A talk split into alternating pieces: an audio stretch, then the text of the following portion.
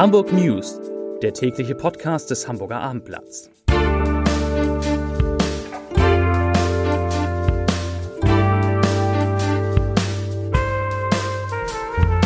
Moin, mein Name ist Lars Heider und heute geht es um die Frage, was aus der Dinnershow von Spitzenköchin Cornelia Poletto wird. Genauer gesagt, wo etwas daraus wird. Weitere Themen. Ein LKW rast in Lockstedt in eine Bushaltestelle. Das Reeperbahn Festival, das wichtigste Musikfestival Europas läuft und einer der beliebtesten Bürgermeister unserer Stadt macht sich Sorgen um Hamburg. Dazu gleich mehr. Zunächst aber wie immer die Top 3.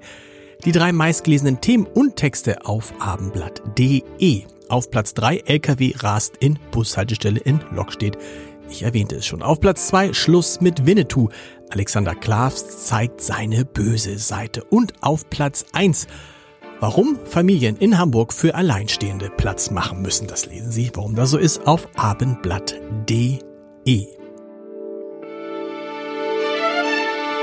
Nach den Protesten von Hafenarbeitern des Hamburger Terminalbetreibers Hala gegen eine Beteiligung der Reederei MSC hat die weltgrößte Containerreederei, das ist nämlich MSC, das Einhalten aller Sozialstandards zugesichert.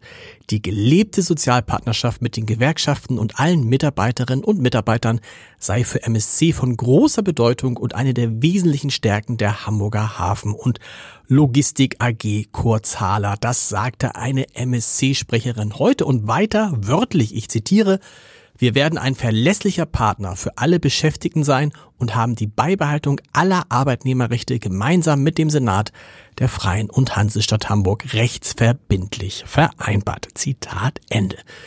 Dieser Senat und die Containerreederei MSC hatten vor einer Woche angekündigt, dass das Schweizer Unternehmen bei der Hala einsteigen soll. Derzeit hält die Stadt rund 69 Prozent an der börsennotierten Hala.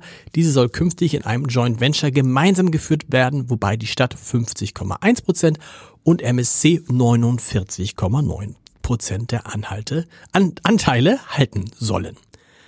Der Lokstädter Steindamm bot heute Morgen nach einem schweren Unfall ein Bild des Schreckens. Gegen 8.20 Uhr war ein Lkw-Fahrer in eine Bushaltestelle gerast. Zuvor hatte er einen Pkw gerammt und einen Ampelmast umgefahren. Laut Feuerwehr hatte der Lkw-Fahrer am Steuer einen Herzstillstand erlitten, was vermutlich die Ursache für den folgenschweren Crash war. Er musste vor Ort von Sanitätern und einem Notarzt reanimiert werden und kam in ein Krankenhaus. Andere Personen kamen nach ersten Informationen bei dem schweren Unfall nicht zu Schaden. Sie konnten sich noch rechtzeitig in Sicherheit bringen, als der 7,5 Tonner auf sie zufuhr.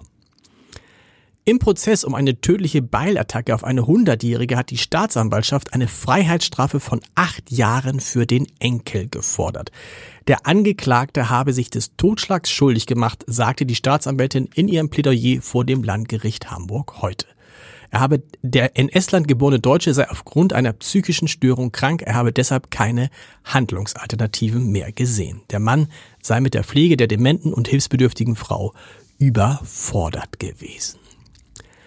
Nach dem Aus für ihre Dinnershow Palazzo auf der Moorweide in Roter Baum im Bezirk Eimsbüttel hat TV-Köchin Cornelia Poletto nun einen anderen Standort gefunden, weil eine Mehrheit aus Grünen und Linken eben der Bezirksversammlung Eimsbüttel einen entsprechenden Antrag von Poletto abgelehnt hatte, durfte die Köchin den Spiegelpalast für ihre Dinnershow nicht wieder auf der Moorweide gegenüber dem Dammtor Bahnhof errichten lassen. Und deshalb geht sie nun in der kommenden Spielzeit vom 12. November bis zum 10. März nach Horn auf die Horner Rennbahn im Bezirk Mitte. Dort freuen sich die Abgeordneten, nämlich die Abgeordneten der Bezirkskoalition aus SPD, CDU und FDP über die Genehmigung für die Varieté-Show. Die Entscheidung rettet somit das Event, denn die Tickets, die waren bereits verkauft worden, zumindest ein Teil. Der Erfurter Musiker Clouseau, der hat eine große Hamburg-Woche. Neulich war er mit äh, Stuckrad-Barre, Benjamin von Stuckrad-Barre im Elbphilharmonie. Nun ist er auf dem Reeperbahn-Festival und sagte dort heute zu Beginn äh, eine, zu Beginn einer Fachtagung sagte er, er hätte früher für seinen für seinen Beruf einen ganz anderen Wunsch gehabt, als Musiker zu werden. Er wollte Kranführer, Kranführer oder Astronaut werden. Äh, also auf jeden Fall einer von denen ganz oben alles mit Ausblick. Wie gesagt, Reeperbahn Festival hat begonnen, da steht vor allem der Nachwuchs im Mittelpunkt. Aufstrebende Musikerinnen und Musiker zeigen auf etwa 60 Bühnen auf dem Kiez ihr Können und hoffen dann danach auf die große Karriere. Zum Podcast-Tipp des Tages. In unserem Podcast Was wird aus Hamburg spricht der frühere Frühherre Bürgermeister Ole von Beust, der Altbürgermeister, sehr offen über aktuelle Fehlentwicklung, aber auch über eigene Versäumnisse.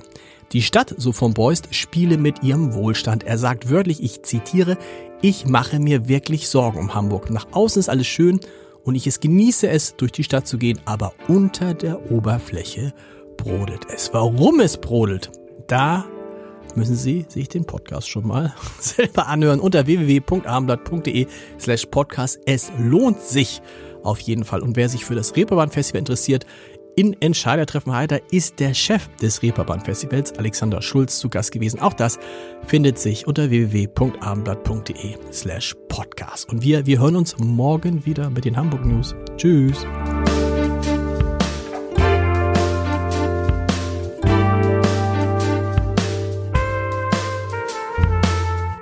Weitere Podcasts vom Hamburger Abendblatt finden Sie auf abendblatt.de slash podcast.